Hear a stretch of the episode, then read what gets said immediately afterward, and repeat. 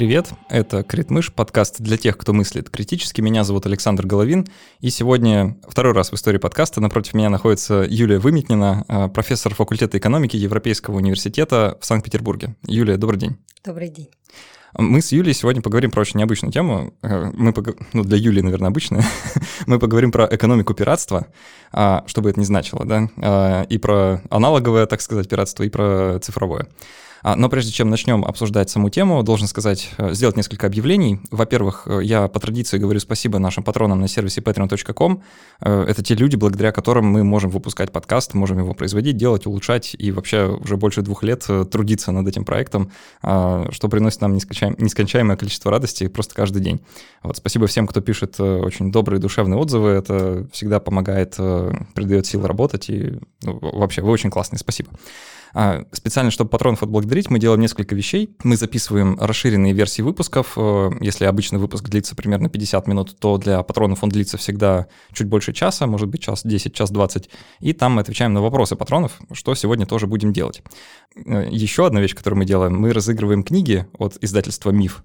А, в двух вариациях это сегодня будет происходить. Во-первых, э, все патроны от 10 долларов а, в течение месяца могут забрать бесплатно книгу «Укращение бесконечности». Это книжка про историю математики, историю чисел довольно любопытная. Те вопросы, которые нам прислали, мы выберем из них двух лучших. Не знаю, как мы это сделаем, но мы что-нибудь придумаем. В прошлый раз как-то справились. А, вы, выберем два лучших вопроса и разыграем книгу «Рацио». Это новинка издательства «Миф». Она про аномальные события и их э, нормальное объяснение. Вот. А, и еще одна вещь. Э, давно уже это планировал, и вот сейчас объявляю вам. А, мы хотим провести открытый стрим а, для всех э, наших слушателей, для патронов и для непатронов, когда у нас наберется три сотни тех самых патронов. Осталось совсем немного, нас сейчас почти 270 человек. И в, этом стриме мы ответим на все вопросы о проекте, побеседуем, пообщаемся, расскажем про то, как проект вообще живет, как он монетизируется, а, сколько он приносит денег, вообще дадим какие-то советы начинающим, если вы сами хотите делать подкаст или интересуетесь наукой. В общем, обсудим все вот это. А, ну, чтобы приблизить это событие, становитесь нашими патронами, в общем, ссылки в описании. А, итак, Юля, кажется, я сказал все, что должен был. Давайте начнем, наконец, про пиратство.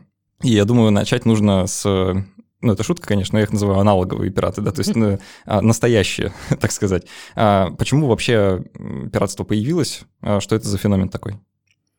Ну, а, оно появилось по вполне понятным причинам, вообще любое, и digital тоже, да, оно связано с перераспределением ресурсов. То есть желанием как-то перераспределить ресурсы в свою пользу, когда нет возможности да, каким-то более простым способом их добыть. Например, да, античность, пиратство. На чем строится экономика античности? Это земля, которую можно обрабатывать, да, и это люди, которые, собственно, могут ее обрабатывать, ну и делать что-то еще. Соответственно, и пиратство там связано преимущественно с тем, что оно береговое, то есть приплывают с моря, грабят а, прибрежные земли и уплывают, увозя с собой ну, какие-то богатство людей в рабство, да, скот может быть. То есть это такое вот перераспределение ресурсов. Получается, что это не совсем война, да, то есть, ну, как-то зависит от ответа, конечно, второй, второй стороны.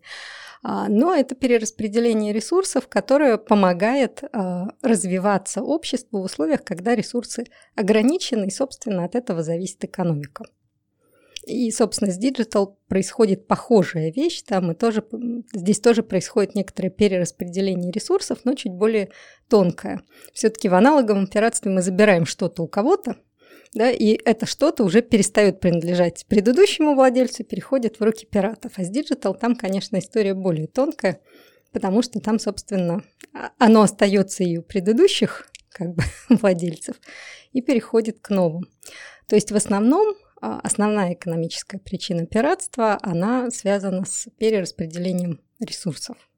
А можно ли сказать, что а, появление пиратства в некотором роде неизбежно? В каком-то смысле, да, то есть э, все, скажем так, исторические работы, которые я видела, я сама не историк, да, поэтому я в них выкапывала экономическую часть, они все, собственно, говорят о чем, что есть, как только появляется морская торговля, ну или торговля через океан, сразу появляется и пиратство, потому что это такой удобный случай, э, собственно, присвоить себе часть этих ресурсов.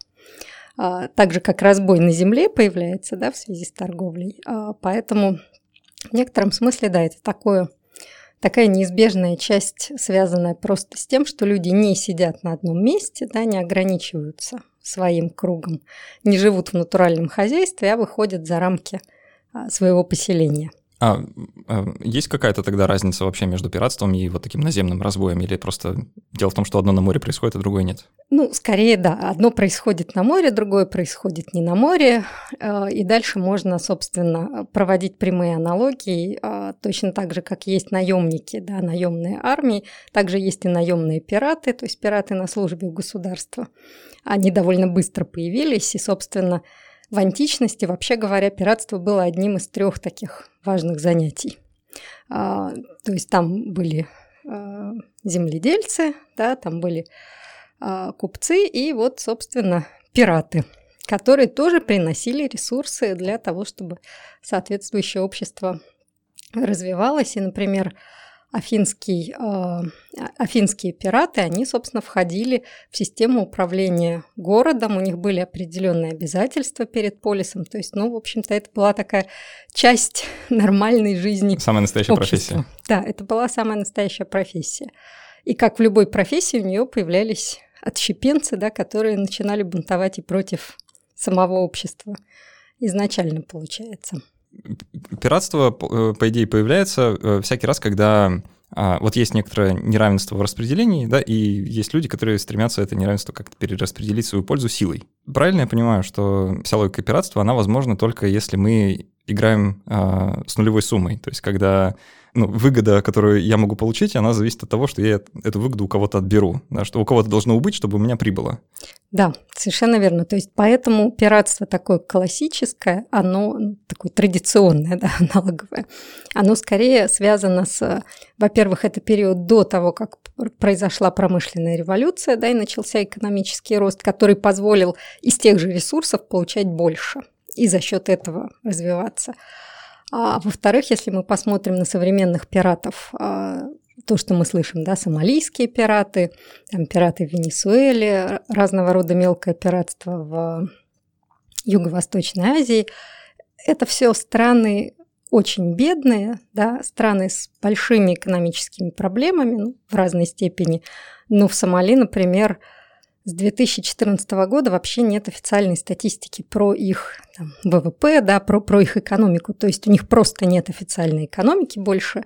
В общем-то, они живут тем, что занимаются пиратством, и это экономически оправдано с учетом всех вообще рисков, потому что там а, за месяц пиратства можно заработать в 30 раз больше, чем за всю жизнь, работая, ну, как бы вот официально.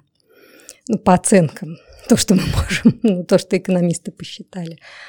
То есть э, риски а, сильно ниже, чем возможные а, блага, которые можно получить, да, если рискнуть. Да, да, аб- абсолютно. То есть со- соотношение между, а, скажем так, э, общий, общим выигрышем, если ты рискнул, и тем, что ты не имеешь практически ничего, в случае сомалийцев, в общем, однозначно перевешивает в пользу того, что часть людей уходит в пиратство, а все остальные, по сути, ну, не то что покрывают, а предоставляют им инфраструктуру и обеспечивают их всем остальным. И получают блага какие-то да, от конечно, их деятельности. Да. А, ну вот упомянули уже античности и прибрежное пиратство тогда, и уже упомянули Сомали, давайте восполним пробел, да, и вот э, как-то кратко пройдемся по а, как-то истории, да, как-то, как мы пришли от а, вот этих античных полуправителей, да, которые были абсолютно легальны и ну, просто были свои бандиты и чужие бандиты, да, вот, а свои всем нравились, чужие никому, никому не нравились. А, вот как мы э, переросли в то, что имеем сегодня? Ну, собственно, я бы даже не сказала, что сильно переросли, mm-hmm. просто трансформировались. А, трансформировались, хорошо. То есть э, считается, что началось все именно с берегового действительно пиратства, когда там было, кстати, два направления. С моря на сушу, это то, о чем я говорила, но было и обратное, с суши на море. Если корабль заходил в гавань, то, в общем, тоже был соблазн, если на этом корабле что-то ценное, так ночью на него напасть и пограбить. И, в общем, случалось в обе стороны. И большую часть, а, собственно, античности пиратство было скорее таким прибрежным по сравнению с тем, что стало происходить позже, там, к средним векам, когда, э, например, пиратство в Средиземном море э, и на Балтике, да, и они уже стали такими, э, суда уже пытались захватывать и в море, да, они ближе к берегу. А, то есть трансформи... пиратство вышло в море, вышло на воду, да, то есть немножко оторвалось от суши. Но по сути, действительно, все время оставалось вот это а, деление, когда были свои пираты, они, в общем, даже не считались пиратами, это, ну, такие наемники. Как да? разведчики и шпионы, да? Да. А, и были, соответственно, а, те чужие пираты, с которыми активно велась борьба, и которых называли пиратами, то есть в Древнем Риме, собственно, их называли угрозой цивилизованному человечеству. Тех пиратов, которые не были институционально связаны с Римом, у них были свои базы, и, собственно, почему угроза человечеству? Потому что они перехватывали на Средиземном море поставки э, пшеницы из Северной Африки в Рим, и, соответственно, Рим оказывался перед угрозой голода. А, поэтому э, пшеницы на всех не хватало. Продовольственная безопасность у них зависела от того, что происходило на море. А в средние века, собственно, а, практически любые серьезные государства старались а, часть вот этих пиратов, которые активно грабили друг друга, привлечь на свою сторону, выдавая им каперский патент, да, то есть патент на то, чтобы Официальное а, разрешение грабить. Да, официальное разрешение грабить. Там, конечно, были ограничения. Нельзя было грабить а, тех, кто на одной стороне в какой-то войне, как правило, да, там все время были какие-нибудь войны, и, в общем-то, именно во время войны прибегали к таким услугам.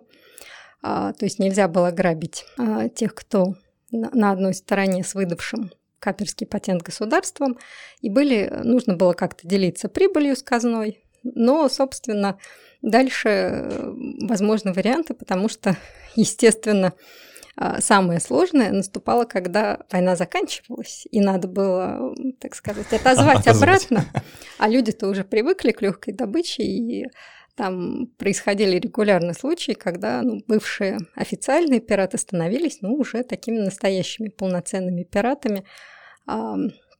Например, виталийские братья, соответственно, на, в Северном море, на Балтике, а, оперировали. Они сначала официально имели патент от э, шведской, шведского короля, а потом, когда война успешно закончилась, они, в общем-то, окопались на острове Готланд, он так посередине Балтийского моря, удобная была точка, корабли не могли тогда, им было тяжело без остановки переплыть всю Балтику, поэтому они останавливались на Готланде, и вот там у них была база, откуда они сильно создавали проблемы Ганзейскому союзу, от которого в свое время откололись.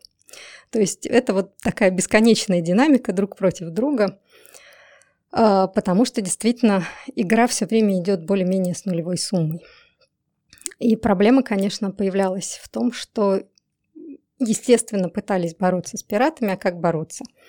А, укреплять корабли, охрана вооруженная на корабли, да, ставить пушки – а, нанимать, может быть, дополнительные корабли охраны. То есть, ну, все это удорожает и удорожает, собственно, торговлю, ради чего все это и затевалось. И в какой-то момент а, Британия, например, страдала. В принципе, у них был какой путь? Спокойненько оплыть Европу, вплыть в Средиземное море и торговать там с той же Италией, например. Но в и это было довольно дешево. Морские перевозки и речные, да, они до сих пор самые дешевые. А, и в какой-то момент, по-моему, в 15 веке дешевле было каким-нибудь образом все-таки переплыть Ла-Манш. И посуху, несмотря на необходимость платить э, кучу разных по дороге государств таможенные пошлины, посуху доставлять товары, потому что морская торговля была просто заблокирована бесконечными пиратами. Расплодились. Расплодились. Да. И вот эта вся история, она с, с появлением Америк, да, нового света, она только набирает вес и обороты, потому что появляется эта борьба за колонии, борьба за ресурсы, да, нужно же их перераспределять, отобрать у Испании, Англия включается в игру, Голландия включается в игру, то есть всем хочется переделить. И там образуется огромное количество самых разных а, пиратов, там появляется э, куча всяких тонких названий, там есть а, буконьеры, там есть каперы, там есть приватиры. По сути, это многие из них это та или иная разновидность такого узаконенного пиратства, который в какой-то момент оказываются вне закона, как только заканчивается какая-нибудь война. Слушайте, вот, а правда, много же синонимов, да, и там и, и каперы, и приватиры, а, флибустьеры, вот еще Флибустьеры. Там, э, причем если корсары. начинать... Корсары.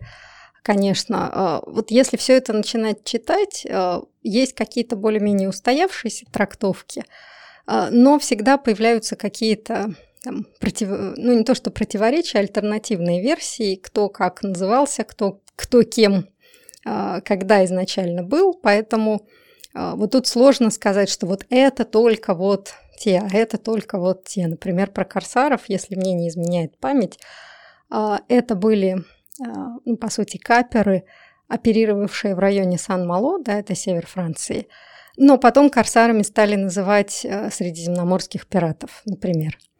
А, и буконьеры оперировали сначала в определенных районах Тихого океана, там, а потом распространились там и в Индийский океан, и куда-то еще. То есть эти названия, они очень так гибко а, применялись и использовались. Э, поэтому тут сложно сказать вот эти, вот это, вот эти, вот это, и так всех аккуратненько классифицировать. Но могу сказать, что выделялась, выделялась интересная группа которые, по сути, были рейдерами. Ну, то есть их, в общем, примерно так и, и проще всего обозначить.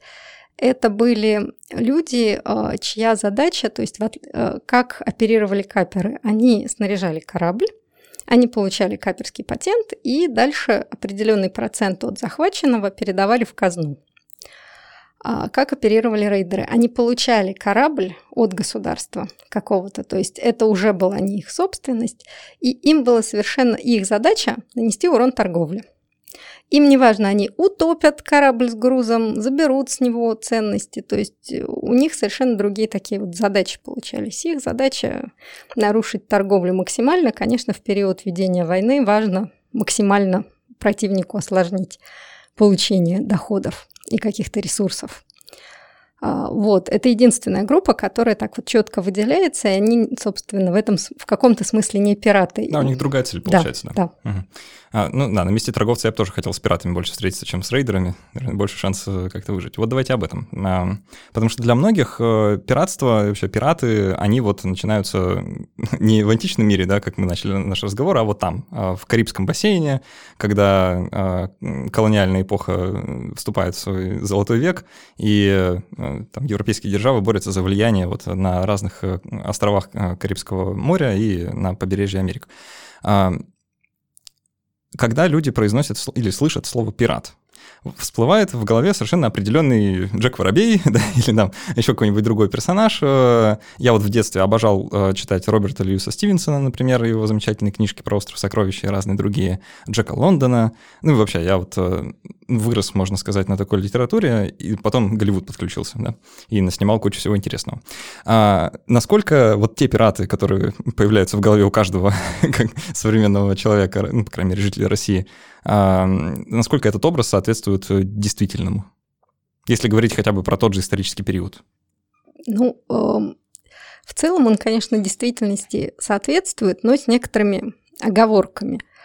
А, а давайте сначала этот образ да. как-то еще охарактеризуем. То есть, собственно, это кто? Это э, люди, которые стоят вне закона, да, то есть а, они себя объявляют уже вне закона, у них свое такое братство, да, у них свои законы, а, у Такое них... квази-государство почти. Да, то есть э, у, у них свои а, принципы, да, они будут мстить, если это там по потребуется. А, и это, конечно, соответствует действительности. Это чаще всего люди, про которых мы не скажем, да, что они хорошо образованы, что они как-то хорошо устроились, может быть, в жизни. То есть, ну, это скорее такие вот а, немножко безбашенные, если так можно сказать, да, такие сорви голова и вот, э, ну, такие, может быть, э, люди буйного нрава, которые чуть что смещают капитана, вот, ну, какая-то такая вот... А вот, э, чтобы лучше понять, что это за человек, а что, что грозило вообще за пиратство? А, за пиратство чаще всего грозила смертная казнь. То есть виселица, там особо вариантов не было, я думаю.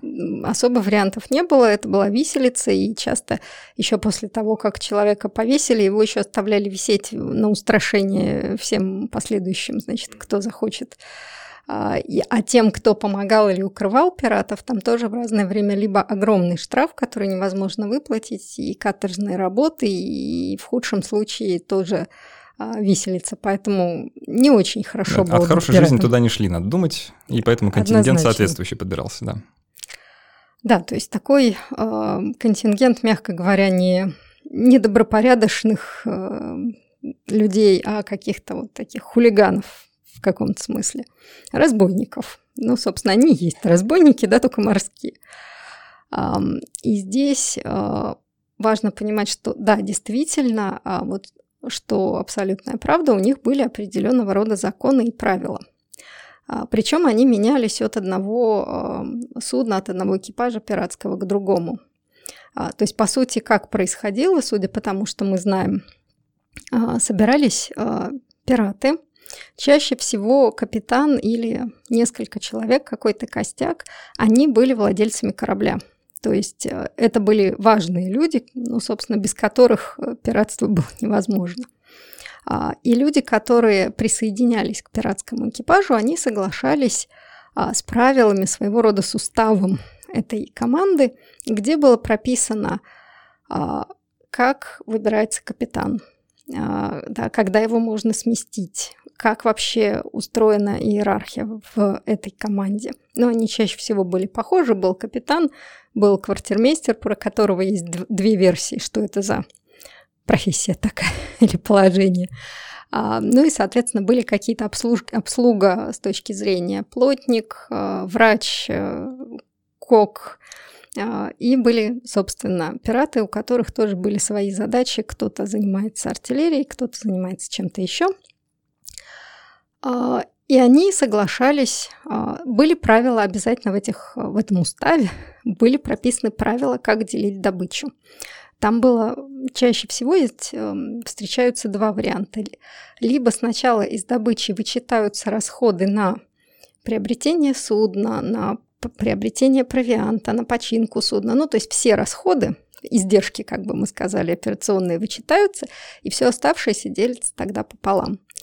А, либо признается, что вот капитаны, там, квартирмейстер имеют право на, например, две доли добычи, кто-то еще там на полторы, а все остальные поровну по одной доле. То есть, соответственно, все вместе складывалось в общий котел и делилось вот пропорционально этому. То есть, ну, так вот со стороны кажется, что довольно справедливо, ну, в целом. Да, и это было э, одной из важных, э, собственно, черт. Ч- довольно часто в пираты шли те, кто сбежал, э, ну, не смог дальше работать э, либо в военном флоте, либо в торговом флоте, потому что э, там, собственно, был абсолютный произвол и дедовщина, говоря нашими словами, и капитан там просто мог сделать что угодно с кем угодно. Собственно, вот этого пытались избежать. То есть такая демократия в каком-то смысле в противовес авторитаризму. Это немножко в сторону, ну вот хочется разобраться, просто понять лучше, почему так получалось. То, что в торговом военном флоте, там, скажем, Великобритании, Франции, да, Голландии, а, я думаю, это всех европейских держав так или иначе касалось, да, вот была такая вот обстановка не очень приятная для рядовых матросов. Видимо, это связано с тем, что корабли все принадлежали короне, да, а, ну или, по крайней мере, многие, а, а капитанов, ну и там вообще команда назначалась, да, и капитан был как бы офицером, а, и ему, в принципе, было все равно, что за матросы, ему новых дадут в случае чего, ну, ну, не было стимула как-то с ним выстраивать какие-то отношения, потому что угу. ну, как-то другом, по-другому это регламентировалось, правильно? Ну, при, примерно так. Если мы говорим про военный флот, да, это, конечно, корабли принадлежат короне, Uh, ну, там, может быть, даже был еще какой-то, скажем так, система сдержек противовесов, потому что, ну, все-таки а, армия, она чуть больше регламентирована, хотя со своими перекосами. А в торговом флоте получалось как, собственно, ты поступаешь на корабль, и дальше в течение многих месяцев плавания капитан может делать все, что угодно. Он отвечает за что? Он отвечает за то, чтобы груз был доставлен. Владелец корабля, какой-нибудь купец, торговая фирма, им вообще все равно, вот, вот им вообще все равно, что происходит на корабле и что происходит с матросами. А, и, конечно, были нормальные капитаны. А, такие, которые, когда там встречали пираты встречали судно с таким капитаном, судно оставляли в покое и буквально отправляли, значит, плыть дальше, потому что вот человек имел такую репутацию, а, что она его фактически защищала его, его корабль от пиратов. Ну, во всяком случае, есть такие свидетельства. Мне кажется, что эта репутация только до определенного момента может работать, потому что потом, когда про эту репутацию узнают люди, которые захотят что-нибудь так э, дорого перевести, да, то другие тоже об этом узнают, и уже репутация не поможет. Ну, конечно, здесь вообще вся эта система репутации вещь такая сложная. А, вот, но да, действительно, а, очень часто, собственно, ничто не защищало матросов на корабле, а, поэтому, а, а дальше проблема. Вот ты выучился на матроса, да, не так, чтобы есть курсы повышения квалификации, и тебя натренируют быть кем-то еще, поэтому э, естественный путь э, – это, если ты не можешь найти какого-то хорошего, внятного капитана, уходить в пираты, собственно, чем многие пользовались. А, что еще было в этих правилах интересного? В этих правилах устанавливалось, например, запрет драться на борту – а, запрет а, напиваться на борту. А, а вот тут уже как-то в разногласие вступает с картиной «Йохохо и бутылка рома». Да, то есть там запрет на азартные игры, на деньги особенно, запрет на то, чтобы женщины появлялись на борту, прям строжайший. То есть почему все эти запреты? Потому что вообще-то пираты должны быть в хорошей форме. А, они должны высыпаться, да, они должны быть готовы к бою, когда они увидели подходящую добычу и ее догнали. А когда вся команда с похмелья, в общем, не очень хорошие перспективы. Поэтому а, напивались-то они и кутили, и зарабатывали вот эту вот славу, когда они сходили на берег, когда на них, то есть все, что было прописано в правилах, распространялось только на период, пока они на корабле. Когда они сошли на берег, если это отпускная, так сказать, было понятно, когда они там встречаются заново и уплывают, все, они пускались во все тяжкие, отсюда и этот образ. Да, видимо, с этим связано, что там длительные месяцы воздержания от выпивки азартных игр на женщин, она вот как-то приводила к тому, что они с отчаянием всему этому предавались. Ну, в каком-то смысле, да, но это были, то есть а, с точки зрения экономики, кстати, причем здесь экономика, внешние эффекты, да, если люди дерутся, да, напиваются и так далее, они а, снижают боеспособность всей команды. А, поэтому договаривались заранее на берегу, и за нарушение этих правил, соответственно, человека просто списывали из команды при первом удобном случае, иногда довольно жестоко. То есть могли оставить на каком-нибудь необитаемом острове. О, этот сюжет мы видели в тех же фильмах. Да-да-да. А, давайте вот еще э, этот образ попробуем дорисовать до конца. А, про внешность хочется поговорить, потому что пират — это некоторый такой очень колоритный образ. До сих пор можно одеться на любую там костюмированную вечеринку в пирата, и все мгновенно узнают, кого ты изображаешь.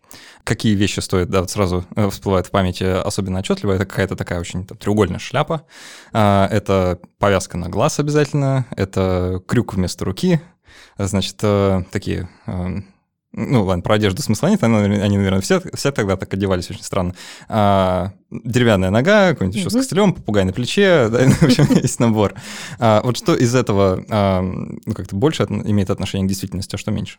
Ну, да, в общем-то, все имеет отношение к действительности, потому что, ну, во-первых, действительно, часть образа, потому что, ну, более-менее все так одевались, но встречаются свидетельства того, что когда пиратам удавалось захватить хорошую добычу, они стремились очень э, подчеркнуть свою одежду, то есть они одевались, ну, позволю себе сравнение, как попугаи, то есть им хотелось выглядеть вот э, в пределах э, возможного ярко, чтобы по ним было сразу видно, что вот человек при деньгах. Угу. То есть а, это был такой способ показать э, ну, статусность, прорекламировать то, свой образ жизни, что ли? То, что мы называем показное потребление, вот оно вполне применимо. А вторая часть образа, да, там повязка на глазу, железный крюк, деревянная нога, это все, конечно, а, вполне естественный результат того, что вообще-то занятие пиратством было вещью опасной. А, нередко случались столкновения, да, не все корабли без боя сдавались и отдавали свой, э, свою, свой груз. Э, случалось, что и более того, случались стычки с военными кораблями, которые просто отряжались бороться с этими самыми пиратами, поэтому действительно увечья это были такие вполне...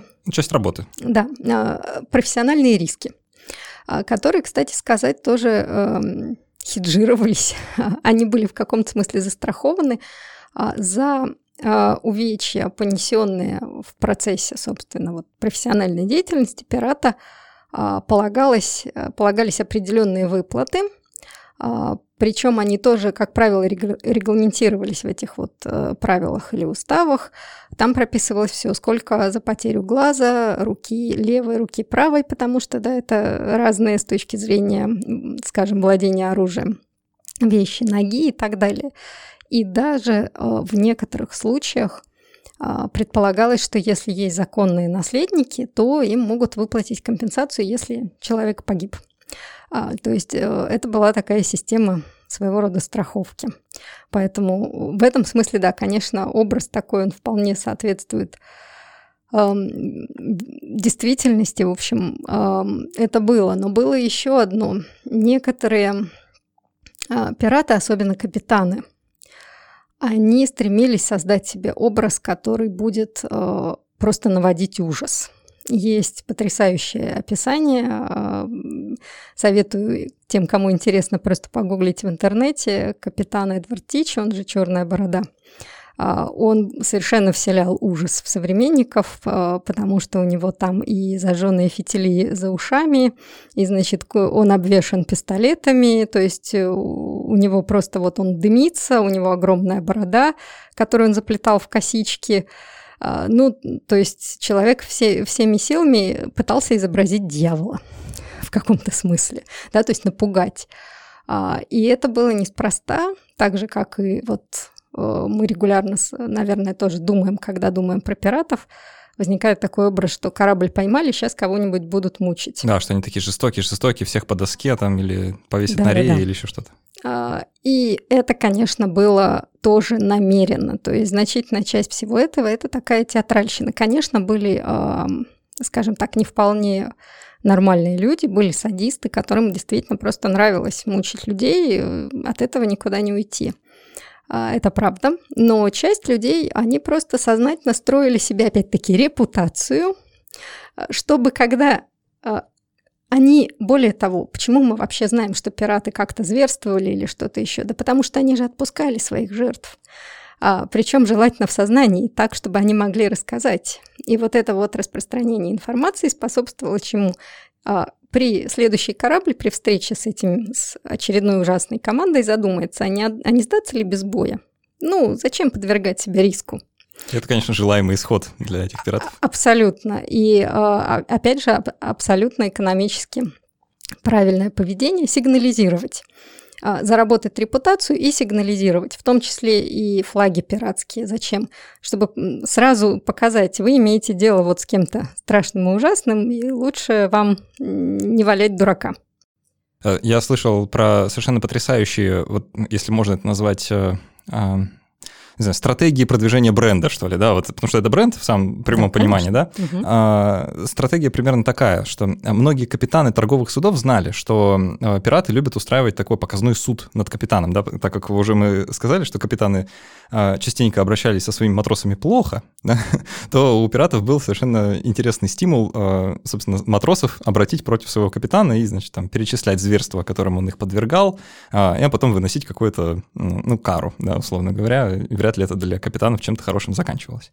Вот. И капитаны, естественно, знали, что это может произойти, и, и матросы, естественно, знали об этом, да, и это всегда воз... Э, моментальный раскол внутри коллектива, да, вызывал, потому что все, все уже друг другу не друзья, все уже пытаются понять, как лучше из этой ситуации выбраться, желательно живым, да еще и, может быть, что-нибудь перепадет, да, э, в случае простого матроса. Э, безусловно, это такие тоже, ну, во-первых, это могло сдерживать каких-то капитанов торговых судов от совсем уж непотребного поведения по отношению к своей команде.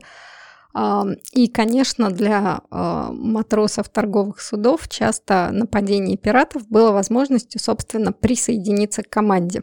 Но здесь, опять-таки, нужно было быть очень осторожным. А, потому что если ты вот просто открыто переходишь, то а, если весь остальной экипаж не перебьют, да, то о том, что ты перешел к пиратам, становится известно властям, и, соответственно, шансы твои, если тебя поймают, они, в общем, ну, отправятся на виселицу. Поэтому был даже такой, а, опять же, такой чудес, чудесная попытка послать э, неправильный сигнал, когда э, те, кто хотел присоединиться к пиратам, они осторожно значит, давали понять, что они бы этого хотели, а дальше пираты разыгрывали, что они силой уволакивают этих людей. Uh, и оставшиеся в живых и уплывшие обратно члены команды даже публиковали периодически, это очень смешно, в а, ну, просто в газетах сообщение о том, что такой-то был насильно захвачен пиратами там-то, и эти публикации могли потом в суде предъявляться как, собственно, ну, такое свидетельство, ну, я же не сам, меня же вот буквально силой, да, силой, силой уволокли, и это объясняет, почему довольно ну, так прилично встречается такого рода а, объявлений. Ну, конечно, через какое-то время суды тоже раскусили, а, как это работает, этот механизм, и работать он перестал. Это на самом деле потрясающая история, такая она про свободу в какой-то вот совсем такой анархичной форме, да, вот э, переход с государственной службы тут же да, в, открытом море там а, в пиратскую команду. А, вот это, есть э, очень хорошее видео, даже два видео а, на очень популярном YouTube-канале, который называется CGP Grey. Я не уверен, что вы его видели. Ну, рекомендую посмотреть. Э, там два видео. Одно как раз про э, пиратский бренд, про то, как капитаны выстраивают бренд, и что пиратство — это на самом деле бренд в первую очередь. Э, это вот одно видео как бы от лица капитана, а второе видео, э, оно от лица квартирмейстера или боцмана, или как лучше назвать, э, того человека, который, собственно, ну, э, делает так, чтобы корабль работал, как предприятие. Да, и вот там очень интересно это все описано. Я думаю, если вы не против, немного об этом поговорим, да, как э, пиратский корабль функционирует с точки зрения экономики. Вот, э, в чем, собственно, состоит э, модель как, э, за счет чего это живет.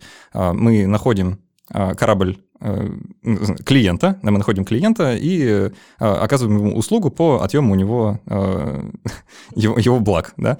В обмен э, клиент получает ну, там, жизнь да, или, или ничего, а мы получаем вот это все и делим между собой. Да, получается такая нехитрая схема, которая может существовать вот просто из-за того, что международная торговля вообще налажена. Правильно? Эм, ну, в общем, в общем, да, но сюда нужно добавить еще, что это, так сказать, часть эм, скажем так, как, если смотреть как на предприятие, это часть доходная, да, а еще есть часть расходная и есть часть, связанная с э, необходимостью производить периодический, а, ну, пополнять провиант, да, чинить э, корабль э, регулярно. Ну, тратить, да, на что-то да. надо. Угу.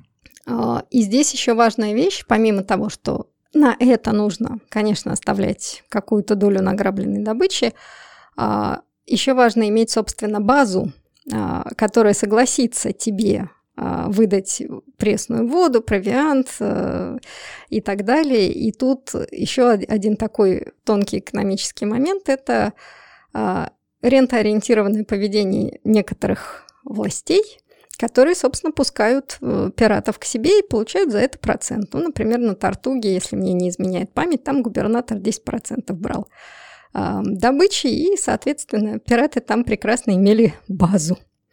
А, да, это еще, еще одна такая важная экономическая часть. И про доходную часть я бы еще добавила вот какую вещь. Мы, конечно, знаем истории про а, потрясающие а, потрясающую добычу каких-то огромных, там, особенно в пересчете на современные деньги, суммах. А, но это все-таки исключение. И мы об этом знаем именно потому, что это ну, такое исключение, про которое, а, собственно, нельзя было не написать. А чаще всего, собственно, захватывали корабли, где добыча была не так уж и велика. Да, то есть и довольно часто, собственно, основная добыча это был еще какой-то провиант, а, да, может быть какой-то товар, который можно перепродать, и не обязательно, что он настолько ценен, что пригодится самим пиратам. А, то есть, в принципе, это было такое предприятие, скажем так, я бы не была уверена в том, что средняя норма доходности там была очень хорошей. А, оно скорее было безубыточным, я надеюсь, да, ну иначе они не могли бы функционировать нормально. А, но далеко не все, конечно, пиратские экипажи действительно получали достаточное количество денег. Кстати, у некоторых была такая, а, было просто прописано в их правилах, что у них цель, то есть целевой показатель, KPI. Вот когда мы наберем столько-то, а, мы разойдемся. Когда на каждого члена там придется такая-то сумма а, денег, то команда распускается, мы считаем, что мы своего достигли. Проектная да? работа такая. Да. И известно, что, да, там, по крайней мере, пару упоминаний мне попадалось, что, получив какую-то серьезную добычу, команда ставила галочку и расходилась действительно. Ну, а зачем продолжать, если уже да, а, все получили? В этом смысле современные пираты, ну, все современное пиратство экономически как-то изменилось или все так и осталось? Ну, э, современные пираты здесь, э, во-первых, я бы сказала, что здесь есть две части, если мы говорим про современных морских пиратов. Это такие, э, такое мелкое пиратство, ну, например, в районе Индонезии, Малайзии, они, собственно, э, занимаются пиратством, нефть, ну, продукты нефтепереработки и пальмовое масло. Собственно, это не то, что стоит каких-то безумных денег, но на этом можно подработать. Да? А, украл, продал не очень дорого, получил а, что-то. А, то же самое в районе Венесуэлы. Они, ну, по сути, улов, например, отбирают у небольших рыбацких судов других. А, тоже не то, что приносит прям огромное обогащение. Это скорее способ, ну, в случае Венесуэлы вообще выжить, видимо, судя по тому, какая ситуация в стране. А, ну, либо подработать, если мы говорим про Азию. И есть пиратство, а, скажем, как сомалийские пираты, про которых мы наслышаны, для них, собственно, Самое важное это, что они требуют выкуп, да, то есть для них они играют не столько на том, что они пытаются какой-то груз перепродать, потому что многие грузы действительно ценные. Перепродать-то сложно, потому что их легко отследить, откуда это взялось. А вот э, за жизнь человека еще можно как-то получить, э, попытаться получить выкуп, чем они, собственно, э, и занимаются. То есть это такая другая совсем модель, но и организована она принципиально по-другому. Хотя, в общем-то, вот, скажем, в Юго-Восточной Азии, там а, у них тоже выстроены прям такие а, целые бизнес-сообщества, которые организуют все вот это вот, а, включая сопровождение, что если ты попался, то, значит, у тебя будут там адвокаты, и сделано все, чтобы ты отделался легким испугом. Потому что, естественно, что судейский корпус тоже там в доле и так далее. То есть Здесь тоже большая часть, собственно, результатов деятельности, она тратится на вот эту инфраструктуру вокруг, поддерживающую. Ну, давайте под э, конец разговора поговорим про цифровое пиратство. Наверное, большинство людей так и подумало, что мы, мы об этом и говорили бы целый выпуск, но э, хотелось разобраться именно с настоящим, да, прежде чем говорить о таком нашем современном digital. А, как можно вот в сравнении вообще его, его такое цифровое пиратство охарактеризовать? Что это за явление? Ну, здесь ведь самое интересное, как, как мы уже вначале и сказали, да, что принципиально другой продукт. А, то есть это то, что называется а, не соперничество в потреблении, как, как характеристика товара или услуги. А, условно говоря, если у меня есть копия Windows и у других людей есть копия Windows, мы прекрасно этим пользуемся, да, мы не отбираем друг у друга одну и ту же копию, в отличие от там смартфона, условно говоря. А, и в этом смысле цифровое пиратство, оно как раз а, именно про то, что мы ни, ни у кого как бы не отбираем напрямую что-то, но при этом а, лишаем кого-то возможности получить какой-то заработок. А, и поэтому здесь, конечно, вопрос в первую очередь про то, как, как выстроить бизнес-модель таким образом, чтобы у людей было меньше стимулов прибегать к пиратству. А, то есть с экономической точки зрения понятно, что там есть вопросы авторских прав, да, эм, Это, это важная часть. Там понятно, что за пиратство может быть предусмотрено наказание и так далее, но если мы, в общем-то, хотим сделать так, чтобы люди меньше занимались цифровым пиратством, нужно сделать так, чтобы у них, чтобы им было легче а, официально приобрести что-то, чем а, заниматься пиратством.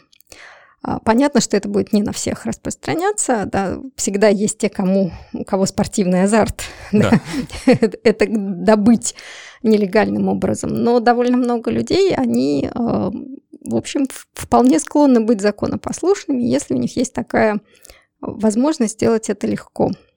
И мы опять возвращаемся к тому, что как а, обычное пиратство начинается с того, что часто у людей просто нет возможности получить доход по-другому.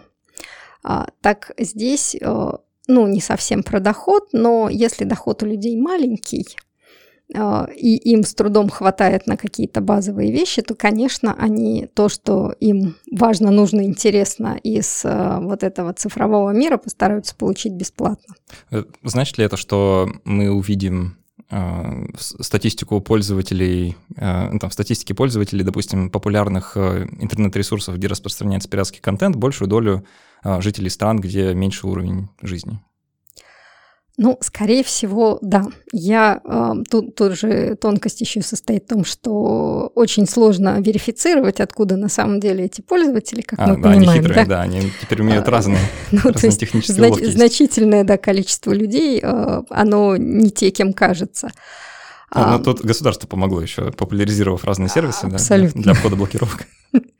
Ну, то есть, да, именно поэтому проблема-то состоит скорее в том, что есть очень много преград, которые а, ну, каким-то людям просто мешают потреблять контент э, легально. Например, когда были, ну, сейчас уже, по-моему, гораздо меньше распространены DVD, да, там же э, региональный код например, да, то есть то, что куплено в Европе, не будет проигрываться в России. Но это бред. Я про это узнала в свое время с глубоким изумлением, купив несколько дисков э, любимых фильмов и обнаружив, что я не могу их проиграть на своем компьютере. И вот тут я была в легком бешенстве. А как это? Подождите, я не совсем понял. Я с таким никогда не сталкивался. Ну, возможно, что сейчас этого нет, но там 15 лет назад это было. Там э, региональный код позволяющий, по сути, использовать что? Разную покупательную способность людей в разных странах. То есть, э, условно говоря, в одних странах продавать подешевле, в других подороже, может быть, включая на эти диски какие-то еще это, вещи. Это, это, это абсолютно до, легально. До сих пор есть, и оно ну, никуда не делось, оно не только для DVD, а вообще многих вещей касается. Ну, вот, э, и вот там была встроена физическая защита. Конечно, ее можно было снять, можно было сделать там э, копию, которая убирала это все, но то есть фактически, да, меня э, и многих других людей это приглашает к пиратству, потому что если я хочу на своем э, в России купленном компьютере смотреть этот DVD, мне приходится что-то делать. То есть есть такие вещи, которые вот, собственно, тоже стоит ограничивать. А я тут могу пару примеров просто еще привести, потому да, что меня, конечно. это последнее мое столкновение с пиратством вот такое было. Конечно, расцвет вот в моей жизни, да, на такой на потребление пиратского контента пришелся на там середину, конец нулевых, да, когда вот э, интернет уже появился плюс-минус у всех, а, и он был достаточно, достаточного качества и скорости, а, и при этом найти где-то легальный контент было практически нереально. Э, ну, естественно, тогда все вот эти вот торренты расцвели просто пышным садом, и мы весело с них качали все, что хотели. Вот. А, но в последнее время а, мы столкнулись... То есть потом появились разные удобные сервисы, и воровать уже, в принципе, смысла не было. Мало. А, дешевле и проще было легально. Но вот это моя прям личная головная боль до сих пор. Когда хочется посмотреть фильм, например, э, на английском, возможно, с субтитрами, ну или хотя бы просто без русской озвучки, порой это невозможно сделать легально. А, и я вот недавно с этим столкнулся, просто хотел на Netflix а, что-то посмотреть, и мне нужно было, чтобы была версия английский язык, русские субтитры. Ну вот, так, такая хотелка. На Netflix это невозможно. Вот. Я-то сам посмотрел с английским, но когда пришла пора кому-то показать, да, нужны были русские. И мне пришлось просто зайти на тренд, чего я ну, давно не делал, скачать вот нужный фильм в нужной конфигурации. И это оказалось проще вот именно в данный момент, потому что Netflix вот не позволяет такой гибкости. Или другой пример, тут уже с VPN мне пригодился, и вот э, касательно всех этих вот региональных особенностей а, разных цен. Оказывается, если, воспользовавшись VPN, зайти, например, на YouTube и там захотеть взять какой-нибудь фильм в аренду, то цена на этот фильм очень сильно отличается в зависимости от того, из какого региона заходить. То есть, если заходить из нашей а, Восточной Европы, то а, цена одна, и, соответственно, версия фильма там, с русским языком. Если хочется английский, то это ну, куда-нибудь там или Финляндия, а, или Австралия, а, Австралия, Новая Зеландия, США и так далее, англоговорящие страны. А, и там цены уже совершенно заоблачные для русского потребителя вообще. А, вот. И ну, ситуация тоже безвыходная. Естественно, приглашение на торрент опять. Ну вот э, и не могу не сказать еще мой э, один из любимых примеров. Э, наверное, многие знают про сервис CHUB, где можно скачивать статьи научные. Э, и, конечно, ну что ожидается, что условно там, там сидел Иран, он какое-то время занимал просто чуть ли не первое место по количеству скачиваний. Понятно, у них огромные ограничения, а как-то наукой заниматься хочется. Конечно, Россия, там Китай, но в пятерке лидеров регулярно оказывается, например, США. Почему? Да потому что через ЦХ проще получить эту статью, чем идти формально через э, официальную университетскую подписку, вводить какие-то пароли, там постоянно меняются какие-то требования к браузеру и что-нибудь еще. Плюс э, многие даже университеты типа Гарварда стали сокращать свою подписку, потому что очень дорого покупать эти базы. О, да. И вот мы имеем вообще удивительную вещь. Да, такую э, абсолютно нелегальную систему альтернативного э, там, потребления научных статей. Да? Что, конечно, не нравится некоторым журналам и э, издательствам, монополистам. Пора, пора искать другую бизнес-модель, потому что нельзя столько брать денег за статьи. Похоже на то. А, давайте совсем в конце тогда сделаем пару выводов, что ждет пиратство в будущем, а, и настоящее, исчезнет ли оно окончательно а, или нет, и такое цифровое. Ну, я бы сказала, что настоящее обычное пиратство, оно не исчезнет до тех пор, пока э, уровень жизни э, не будет таким, что будет невыгодно рисковать и заниматься пиратством, а будет гораздо выгоднее заниматься каким-то легальным бизнесом. Вот когда везде будет такой уровень жизни, тогда у нас не будет обычного пиратства. Маловероятно, но э, будем надеяться на лучшее. И про цифровое пиратство, в общем-то, тоже пока не будут перестроены бизнес-модели, во-первых, чтобы они были удобны и чтобы они помогали людям быть официально покупать продукт. А, и пока, собственно, большая часть людей не будет иметь достаточный а, уровень дохода для того, чтобы спокойно платить за всякого рода а, сервисы без попыток сходить и получить контент нелегальным путем. В общем, повышаем уровень жизни. Точно, первоочередная задача. А, я призываю всех слушателей после этого выпуска, или когда у вас будет свободные а, несколько часов вашего времени, пойти а, на сайт Арзамаса и послушать э, курс э, небольшой курс там, из пяти лекций Юлии как раз про историю пиратства. Там в гораздо больших деталях э, рассказано то, о чем мы сегодня вот вскользь только успели упомянуть. Очень интересно, я сам почти дослушал до конца, вот всем, всем рекомендую. Я напоминаю, что когда у нас наберется три сотни патронов я надеюсь, что это будет совсем скоро, мы проведем открытый стрим для всех, где ответим на все вопросы о проекте, расскажем то, как мы вообще живем, что это такое, как оно изнутри работает, и немножко с вами познакомимся и пообщаемся. Вот. А, не забывайте оставлять отзывы, особенно в iTunes, это очень важно для развития подкаста, и кроме того, их очень-очень приятно читать. Я благодарю Юлию. Юля, спасибо за то, что пришли сегодня поговорить, было очень приятно. Мы с вами продолжим в формате после каста для наших патронов, ответим на их вопросы и раздадим пару книжек от издательства «Миф». А, а так все. Спасибо, что были с нами. До Спасибо, встречи через неделю. Пригласили. И пока.